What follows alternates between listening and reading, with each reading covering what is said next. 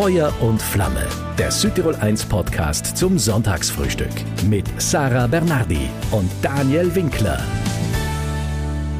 Michela Morandini. Diesen Namen verbinden wir vor allem mit zwei wirklich sehr herausfordernden Jobs. Volksanwältin und Gleichstellungsrätin. Und diesmal lädt sie Daniel zu sich an den Frühstückstisch. Ich glaube, ein Wort beschreibt die gebürtige Wippdalerin am besten, nämlich Daffe. Sie ist wirklich eine Daffe. Das werden Sie jetzt auch in unserem Sonntagsratscher merken. Wir sprechen viel über ihre Vergangenheit. Immerhin ist sie seit zehn Jahren Südtirols Gleichstellungsrätin, hat das Ganze auch mit aufgebaut. Ja, und wir schauen auch in ihre Zukunft natürlich. Warum hat sie nach zehn Jahren grundsätzlich immer genug? Michela Morandini. Jetzt bei dir, Daniel. Feuer und Flamme. Das Sonntagsfrühstück. Guten Morgen. Hallo. Wann ist es für dich ein guter Start in einen Sonntag wie heute? Wenn die Arbeitswoche erfolgreich war oder wie ist das bei dir? Ja, ich denke beides. Also wenn sie erfolgreich war, dass ich entspannen kann. Eigentlich ist es erfolgreich und ein guter Start, wenn ich frei habe am Sonntag. Weil das heißt, sonst habe ich die Woche tatsächlich nicht gut und wenn ich kann im Freien sein. Also fast immer sonntags frei oder ist das eher selten? Wie ist das bei dir? Also eher unterschiedlich. Es kommt von den Zeiten drauf an. Also Arbeiten an dem Wochenende ist keine Ausnahme. Zehn Jahre lang bist du jetzt mittlerweile Gleichstellungsrätin. Eine lange Zeit, oder? So unterm Strich. Ja, zehn Jahre sind eine lange Zeit. Zehn Jahre sind eine Zeit, wo man auch äh, Bilanz ziehen kann, wo man zurückschauen kann. Das sind, ich denke, zehn Jahre sind eine gute Zeit. Deine Bilanz, deine persönliche? Ich habe unheim, also persönlich, ich habe unheimlich viel gelernt. Ich habe mir ein großes Netzwerk aufgebaut. Ähm, aber ich nehme, ich nehme einen vollen Sack von Erfahrungen mit. Jetzt, wie gesagt, zehn Jahre, ganz kurz. Hast du deshalb gesagt, es reicht? Für mich war es immer so, ähm, also ich muss tatsächlich sagen, wenn ich jetzt auf meine mh, berufliche Biografie schaue, dann sind zehn Jahre äh, immer so, nach zehn Jahren habe ich immer gewechselt. Also ich habe jetzt zweimal gewechselt. Und das ist so, ich bin schon jemand, die gern experimentiert, die gern nach vorne schaut, die gern Neues eben macht. Und was jetzt die Gleichstellungsrätin betrifft, habe ich immer gesagt, ich mache zwei Legislaturperioden. Und tatsächlich ist es dann auch so, weil es ist ein harter Job, es ist ein wunderschöner Job, es ist ein harter Job und ja, es sind es jetzt halt wieder fast zehn Jahre geworden. Du bist seit letztem Jahr auch Volksanwältin, vorübergehend bis eben im März, wo höchstwahrscheinlich eine neue, ein neuer gewählt wird. Als dir auch noch dieser Job verpasst wurde, sozusagen, warst du gleich happy oder hast du da ein bisschen länger gebraucht, dich anzufreunden? Also erstens, es ist mir nicht verpasst worden. Das bin ich von der Persönlichkeit her nicht. Ähm, ich muss Aber sagen, ist schon gesagt worden, ja, das wäre gut, wenn du das machen würdest, oder äh, nicht? Ja, Damals ja, ja. die Also ich wurde Präsidentin. gefragt. Ja. Mhm. Also ich wurde tatsächlich gefragt, ob ich es übernehmen würde. Ich bin ja neben Gleichstellungsrätin verantwortlich für den Anti-Mobbing-Dienst Mhm. und ähm, Präsidentin des Südtiroler Monitoring-Ausschusses für die Rechte von Behinderungen, für Menschen mit Behinderungen. Und äh, ich habe immer Respekt vor neuen Aufgaben und hier hatte ich vor der neuen Aufgabe Respekt, aber auch vor, sagen wir mal, der Quantität von Arbeit. Eben. Und äh, die und ich für mich war es ganz klar und das war ja auch die Abmachung von Beginn an. Das ist ein kurzer Zeitraum, also dass ich äh, Interim, also vorübergehend äh, das eben mache. Aber es hat schon Sinn gemacht für die Ombudsstellen. Und die Themen sind ja doch relativ gleich oft, oder? Sie sind ähnlich, sie sind gleich. Wir haben natürlich, also Kinder- und Jugendanwaltschaft ist ja die andere Ombudsstelle. Wir haben eine sehr enge Zusammenarbeit, was natürlich die Übernahme auch äh, einfach gemacht hat, sage ich jetzt, äh, weil wir die gleichen Qualitätsstandards haben, die Dienstleistungen eben auch dieselben sind, also Informationen, Beratungen. Bei den Themen gibt es schon klare Kompetenzen, aber das sind nicht Kompeten ähm, Themen, die mir auch fremd sind. Also Wie groß ist da dein Team? Also bei der Gleichstellungsrätin sind wir mittlerweile zu fünft mit mir, Ja. wobei drei Vollzeitäquivalente, das muss man immer sehen. Und bei der Volksanwaltschaft, Volksanwaltschaft sind ungefähr sechs bis sieben Leute, also nicht, nicht groß. Und wir, ähm, ja, wir haben genug, viel, viel zu tun. Dieser Job, den du jetzt zehn Jahre lang gemacht hast, ähm, war der unterm Strich jetzt nach dieser Zeit auch ein bisschen zu belastend oder würdest du sagen, ich könnte eigentlich grundsätzlich zehn Jahre weitermachen? Also ich könnte zehn Jahre weitermachen. Ähm, in dem Sinne, ich, ich versuche schon gut auf mich zu schauen. Wir haben natürlich, das sind ähm, je, also jede Person, die mit äh, einen Job hat, wo es auch um Emotionen geht. Das sind anstrengende Jobs auch jetzt unabhängig. Wir haben ja mehrere Funktionen, eben auch mit der Politik zusammenzuarbeiten. Also ich könnte ruhig sagen noch zehn Jahre. Was für mich schon immer wichtig war, ich glaube, es braucht auch Innovation in den, mhm. auch in den Ombudsstellen. Ja. Und äh, meine Angst ist es immer, dass ich eben nicht mehr innovativ sein kann, dass ich nicht mehr, also ich habe für mich ganz klare Visionen in den Berufen, ich habe auch für die Ombudsstelle ganz klare Beru äh, Visionen gehabt, äh, die ich auch umgesetzt habe. Ich war ja ganz alleine mhm. zu Beginn.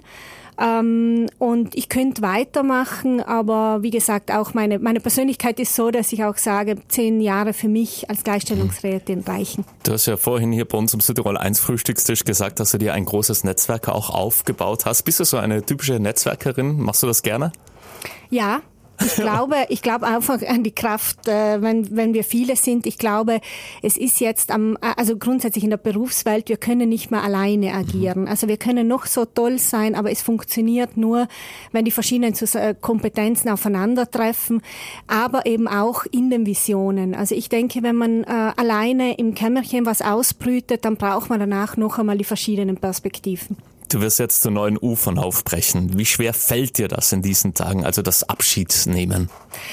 Ähm, ja, es ist natürlich schon so, ich habe Gleichstellungsrätin ganz alleine begonnen. Also ich war da wirklich alleine Dein in Baby. einem Büro. Ja, ja, so ein bisschen, es fühlt sich ja. so ein bisschen an, in den Räumlichkeiten der Volksanwaltschaft um, äh, um, also untergebracht. Und ich habe danach die Stelle entwickelt. Natürlich sind Mitarbeiterinnen dazugekommen, Mitarbeiter dazugekommen und das ist wirklich eine Teamarbeit. Also es ist nicht meine Arbeit. Deswegen fällt es mir ähm, schon schwer, das ist klar, aber ich bin von der Persönlichkeit jemand, ich hänge nicht so sehr an, die, an den beruflichen Sachen. Ich glaube, es ist wichtig, äh, ich langweile mich ziemlich schnell. Also das heißt, es bringt mit sich, dass ich das auch von mir kenne, auch vom Studium, ganz viele Facetten. Und ähm, ich blicke schon zurück, ähm, sage ich jetzt mal wirklich so und, und auch mit traurig, aber ich weiß, es wird egal, wer die nächste Gleichstellungsrätin oder Gleichstellungsrat mhm. wird, in guten Händen sein. Mhm. Welche Sternzeichen bist du eigentlich? Löwe, Aszendent Löwe. Löwe. Dann kannst du mit vielen relativ gut, gell? Jetzt gibt's dich privat. Du bist ja in Gosnershaus aufgewachsen, warst aber vor allem im Sommer oft bei deiner Oma im Arntal. Und diese Zeit hat dich scheinbar geprägt. Warum denn? Ja, meine Eltern haben beide gearbeitet und ich war sehr gern bei meiner Oma im Brettau. Also wer das kennt, das ist ja wirklich im, im hintersten ganz Armtal, hinten. ganz hinten. Ja. Und ähm, sie, ähm, ich habe da viel mit, mit Bauernhöfen zu tun gehabt, mit ba Bauernskinder und so. Und das mag ich heute auch noch total gern. Und ähm, es, es war schon eine Zeit, die mich geprägt hat, weil ich einerseits meine Oma, meine Oma hatte vier Kinder allein großgezogen. Das war eine relativ harte Frau, ja. also so vom charakterlich her, aber andererseits auch total lieb. Ähm, und ich, äh, für mich war es so die Zeit, es hat einfach so mit den Traditionen äh, verbunden, auch weil sie ganz traditionsbewusst mhm. war. Und das andere war, sie hatte eine Pension ähm, oder ihr Haus, einige Zimmer, wie viele damals, hatte sie in, äh, in eine Pension oder vermietete sie und da kamen Gäste aus aller Welt. Und das war für mich total faszinierend, was die erzählt haben. Und ich glaube so diese Mischung zwischen wirklich ganz verhaftet zu sein und das Murs auf dem Tisch zu essen und andererseits äh, war da ein Ärztepaar, ich kann mich erinnern aus Hamburg, äh, die haben immer erzählt, haben mich auf die Berge auch mitgenommen, ähm, die haben immer gesagt, ich bin so ihr Maskottchen, keine Ahnung, das kann ich mich noch erinnern. Ähm, aber die haben dann wirklich erzählt, die waren mhm. international unterwegs und da, da habe ich die Faszination, da habe ich gemerkt, okay, es gibt auch etwas anderes. Ja, ja. Aber deine Oma, auf jeden Fall dein Vorbild auch irgendwie, oder? Also ähm, sie war sicherlich, also 23 geboren. Ähm, mhm. Mein Vorbild, das muss ich ehrlich sagen, in Dingen, wie, äh, wie ich es machen möchte. Also das heißt, sie mhm. war schon äh, ganz, äh, sie wusste genau, was sie wollte. Auf der anderen Seite war sie sehr hart, also mhm. auch zu ihren Kindern. Und das ist etwas, was ich mir immer gedacht habe, das möchte ich nicht. Und mhm. meine, für meine Oma waren zum Beispiel Geld, äh, das ist sicherlich aus einem Entbehrungsgefühl raus entstanden, Klar. total wichtig. Und ich habe, als Kind hat sie mich immer gefragt, wie viel ich auf der Bank habe. Und da habe ich mir schon auch als Kind so Gedanken gemacht, wieso bringt mir meine Oma keine Zuckerlen, mhm. sondern fragt mich das auch. Ich habe es verstanden und ja. sie hatte wirklich eine harte harte Zeit. Ja. Sie war auch gekennzeichnet ähm, im Gesicht von so Feuermalen und hat auch erzählt, dass sie nie in die Kirche gehen durfte. Also ich habe das alles als Kind auch von ihr mhm. äh, mitbekommen, dass sie schon sehr geschnitten wurde, auch im, im, im eigenen Dorf. Aber sie hat, ist immer ihren Weg gegangen und mhm. das hat mich schon gekennzeichnet. Da sind wir bei deiner eigenen Familie. Du hast eine Patchwork-Familie daheim, sagen wir mal so. Dein Mann heißt? Stefano. Wie würde er dich beschreiben hier bei mir am Frühstückstisch? Was würde er sagen? Wie ist diese Michaela? Ähm, ja, sicherlich ähm, hartnäckig. Ähm, wie er immer sagt, als Italiener vivace, so lebendig. Ja. Ähm, vertrauenswürdig. Weil er sagt immer zu dir, mach du das, weil bei dir kann man 100% drauf Dass es passt. Ja, da, da sind wir sehr klassisch unterwegs. Er hat ein bisschen einen anderen Charakter wie ich, ähm, macht auch völlig was anderes.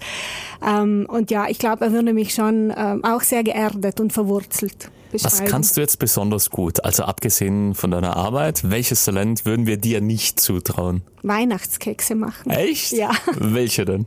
Also eigentlich alle. Ja. Ich habe das von meiner Mama, weil meine Mami war sehr traditionsbewusst. Also die hat schon, also Knedel, die, ja, mit dem zweiten Ehemann hat es ja auch einen Buschenschank.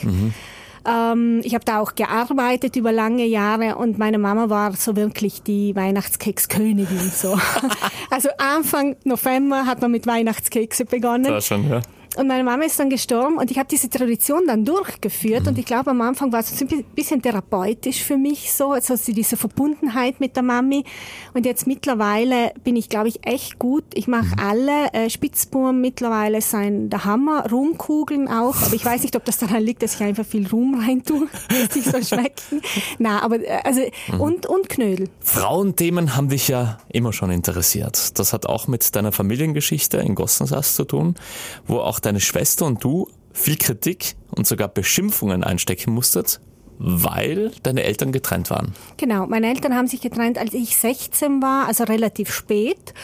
Ähm, und meine, ich kann mich erinnern, dass meine Mama da schon Beschimpfungen bekommen hat, also dass sie jetzt gärt, so wirklich in, in dem Sinne. Und ähm, es war eine bewusste Entscheidung, auch mit uns abgesprochen. Und da habe ich gemerkt, wie schnell sich das drehen kann. Also meine Mama war super eingebunden in die Kultur und wie schnell äh, dann so patriarchale Strukturen auch Ja. sind. Ihr seid dann auch wirklich umgezogen, gell, nach Sterzing. Ja, wir sind dann nach Sterzing gezogen. Meine Mutter hat dann wieder geheiratet. Auch das war Kritik. Also eine, mm, ja, das, das, äh, ich bin jetzt, äh, ich bin 76 geboren, also nicht Ja. uralt, aber damals war schon so vereinzelt. Ich kann mich erinnern, auf einem Zeltfest einmal hat jemand äh, meine Mutter ganz blöd eben angemacht. An diese, an, in diese Sachen kann ich mich noch erinnern. Trotzdem sagst du heute, diese Erfahrungen haben dich ja auch ein Stück weit stark gemacht. Absolut. Ähm, ich habe verstanden, ähm, wie ich es will. Ich habe auch verstanden, was in Beziehungen schwierig ist. Zum Beispiel ökonomische Abhängigkeit. Äh, bei uns zu Hause war es ganz ein traditionelles äh, Familien. Also die Mami äh, war bei uns zu Hause, der Papa hat gearbeitet und ähm, diese, diese ökonomische Abhängigkeit, die dann eben auch ähm, instrumentalisiert wurde, die habe ich schon in den Beziehungen von meinen, also in der Beziehung von meinen Eltern erlebt. Und deswegen war für mich zum Beispiel etwas ganz klar, ich will ökonomisch unabhängig bleiben. Egal was kommt, ich will meine Entscheidungen frei treffen können. Und heute berätst du als Gleichstellungsrätin Frauen und Männer. Über allem steht sozusagen die Gleichberechtigung. Also bei Gleichstellungsrätin, ähm, also bei der Ombudsstelle Gleichstellungsrätin, dort geht es ja um geschlechterbasierte Diskriminierungen am Arbeitsplatz. Mittlerweile sind 35 Prozent eben der ähm, Bürger und Bürgerinnen, die zu mir kommen, Männer. Das heißt, es betrifft nicht nur Frauen. Oft geht es aber da auch eben bei Mobbing. Aber das Über ist tatsächlich geschlechterbasierte Diskriminierungen. Welche Fortschritte haben wir diesbezüglich hier bei uns in Südtirol gemacht? Sind die festzumachen überhaupt? Ja, ich hab's, ich hab's jetzt. Äh, für mich ist natürlich Zeit, auch Bilanz zu ziehen und ähm, unsere Arbeit. Jetzt spreche ich auch von den anderen Ombudsstellen sind ja einerseits Information, Beratungen, Mediation. Als Gleichstellungsrätin kann ich auch klagen, aber auch politische Arbeit viel. Was ich schon merke, ist im Unterschied zu vor zehn Jahren, äh, das Thema der Gleichberechtigung ist viel präsenter in all seinen Facetten. Also ähm, die Diskussionen sind viel präsenter und es ist auch präsenter, dass es ein ähm, Vorteil ist für die Gesellschaft, absolut. Weil, ich kann das an einem Beispiel festmachen, ähm, die gesamten EU-Projekte, dort werden, äh, dort als Gleichstellungsrätin bewerte ich dort die Punkte Gleichstellung, Chancengleichheit und Nichtdiskriminierung und natürlich wird auch Nachhaltigkeit eben bewertet. Das war vor zehn Jahren noch nicht. Also Überhaupt das nicht Thema, gell? Überhaupt Das war Nachhaltigkeit. nicht Thema. Und das heißt, da wurde tatsächlich erkennt, dass Gleichstellung ein, ein, ein ähm, ökonomischer Vorteil, auch ein ökonomischer Vorteil für Mhm. eine Gesellschaft ist und dass es ohne nicht geht. Jetzt viele trauen sich nicht, sich bei euch zu melden. Ich glaube, die Dunkelziffer insgesamt, wenn wir uns so das anschauen, wie viele melden sich bei euch? Die Also wirklich wir haben Probleme haben? Ja, wir haben ungefähr zwischen 400 und 500 Beratungen, Ja. also die jetzt nicht keine Informationen sind, sondern wirklich in Beratungsprozessen. Und ich glaube eben, dass sich so viele nicht melden, weil wir ganz einfach schamig sind. Deshalb glaube ich, so ein Aufruf an dieser Stelle wäre noch richtig wichtig. Ja, es ist, ähm, es ist klar, wir, haben, wir merken das auch immer wieder, äh, dass Personen kommen und äh, wie gesagt, ich kümmere mich ja um Diskriminierungen am Arbeitsplatz. Es ist auch beim Thema Mobbing, ähm, die Scham ist sehr hoch. Also wieso passiert mir dann das auch? Und was wir garantieren, wir garantieren Anonymität bis zu einem bestimmten Punkt klarerweise. Wir haben alle Schweigepflicht, also wir sind der Schweigepflicht hinterlegen. Was ich aber immer wieder merke, ist, dass Personen kommen und sagen, ich, oder anrufen, ich rufe eine Freundin an. Und dann rufen sie noch einmal an und Eigentlich vielleicht beim dritten das, ja. Mal äh, sagen sie, nein, es geht eigentlich um mich. Und ähm, Scham ist ein großes Thema, weil ähm, ja, weil das Thema auch oft ist. Ich merke es auch oft bei Gleichstellung. Ich habe gerade recht letzte Woche eine Frau gehabt, Akademikerin, gut ausgebildet und hat gesagt, ich sitze jetzt zu Hause ähm, und äh, bei uns ist dieses Thema, wie teilen wir uns das auf, ganz groß und ich werde wahrscheinlich die Arbeit lassen müssen, weil das mit der Vereinbarkeit nicht klappt und da ist die Schamgrenze groß. Wenn wir jetzt an zehn Jahre Morandini als Gleichstellungsrätin denken, welches Fazit ziehst du bei uns am Frühstückstisch? Also sicherlich ein positives. Ich hatte eine ganz klare Vision. Äh, Ich bin, ähm, ich habe es alleine angetreten. Also ich war Sekretärin, ich war Verwaltungsassistentin, alles in einem. Ich habe zweieinhalb Jahre alleine gearbeitet, äh, was ein Kraftakt war. Und für mich war immer klar, ich brauche eine Struktur, ein Büro. Das ist sicherlich das Erste, so dass ich äh, das Büro aufgebaut habe mit ganz klaren Inhalt, mit ganz klaren Kompetenzen. Dass ich glaube, so sind auch die Rückmeldungen, ähm, es bekannt gemacht habe als als Ombudsstelle auch. Dann kam ja 2014 schon das, äh, das sage ich mal, der, der große Schritt nach vorne, dass es eine der Ombudsstellen des Landes geworden ist. Und dann äh, äh, danach war eben auch äh, mit dem Gesetz eben äh, mit dem neuen Gesetz der Ombudsstellen wurde es eben auch definitiv gleichgestellt. Das heißt eben auch aufgewertet. Das sind so Beispiele aus dem so wie was von der Ombudsstelle. Ansonsten muss ich sagen, ähm, Bilanz ist, dass ich ein Büro verlasse, wo die Mitarbeiterinnen ganz genau wissen, was sie zu tun haben, wo jeder den Kompetenzbereich haben, aber wo ich auch ein Team äh, hinterlasse, das, ähm, wo meine Nachfolgerin oder mein Nachfolger, also das könnte ja auch sein, einfach äh, gut weitermachen kann. Jetzt bist du erst seit letztem Jahr Volksanwältin, vorübergehend. Was konntest du jetzt in dieser kurzen Zeit anschieben? Ja, man muss immer schauen, in welcher Phase übernimmt man was. Ja. Ich bin ja Organisationsentwicklerin, deswegen kann ich nicht aus meiner Haut. Äh, in dem Sinne ähm, war natürlich klar, ähm, man muss stabilisieren. Also wenn jetzt die, die Volksanwältin, die Frau Rechtsanwältin Morandell ist ja eben abgetreten und ähm, da war wichtig, einfach einmal zu stabilisieren und dass die Arbeit weitergeht wie bisher und dass die Mitarbeiterinnen und Mitarbeiter eine ganz klare äh, Ansprechperson haben, dass ich die Volksanwaltschaft eben nach außen vertrete. Ähm, und, und das war eben auch wichtig.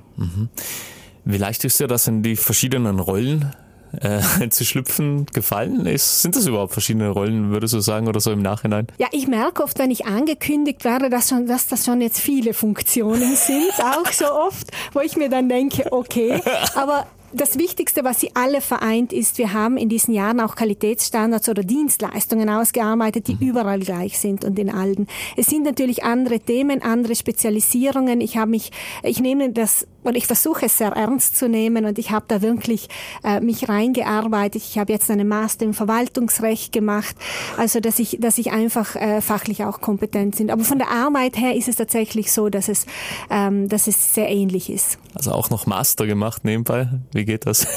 Ja, und ich habe den Irrsinn gemacht letzten Donnerstag. Statt einer Prüfung habe ich beide auf einmal gemacht. Ähm, ja, aber es, ich bin jetzt froh, dass es vorbei ist. Was möchtest du jetzt hier am Ende noch deinen Nachfolger mit auf den Weg geben?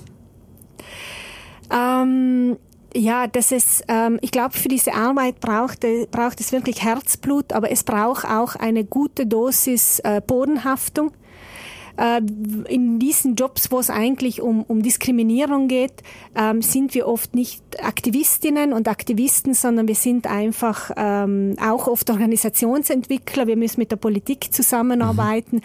Aber was ich eigentlich mitgebe, es ist ein sehr schöner Job und auch den zu genießen. Wenn du deinen Noch-Job auf den Punkt bringst, in einem Satz, was macht die Gleichstellungsrätin? Sie informiert, sie berät, tritt in Mediation für Personen, die ähm, Diskriminierungen am Arbeitsplatz mhm. erlebt haben oder glauben zu erleben. Äh, wichtig eben einerseits die Beratung, andererseits die Mediation und als einzige Ombudsstelle bin ich auch klageberechtigt. Was macht die Volksanwältin? Also bei der Volksanwaltschaft melden sich Personen, die ähm, vor allem Schwierigkeiten haben mit der öffentlichen Verwaltung.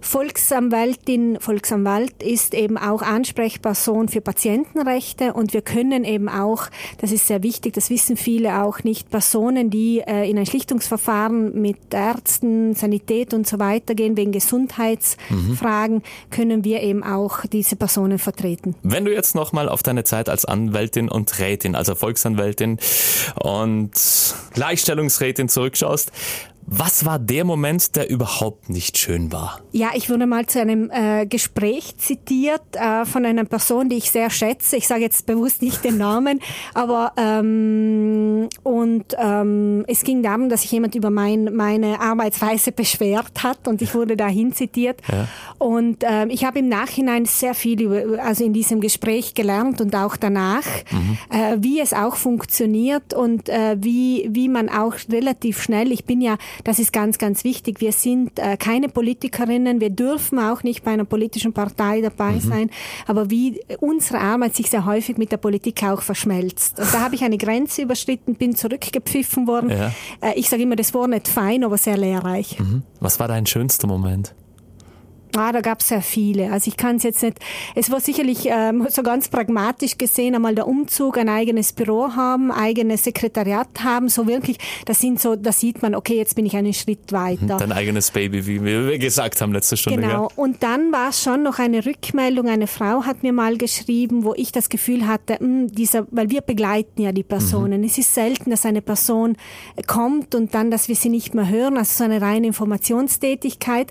Und ähm, ich habe immer das Gefühl hat, gehabt, ich konnte ihr nicht gut helfen. Die hat einen sexuellen Übergriff am Arbeitsplatz erlitten. Äh, ich habe natürlich, da sind Netzwerke unheimlich wichtig. Wir arbeiten mit den Frauenhäusern zusammen.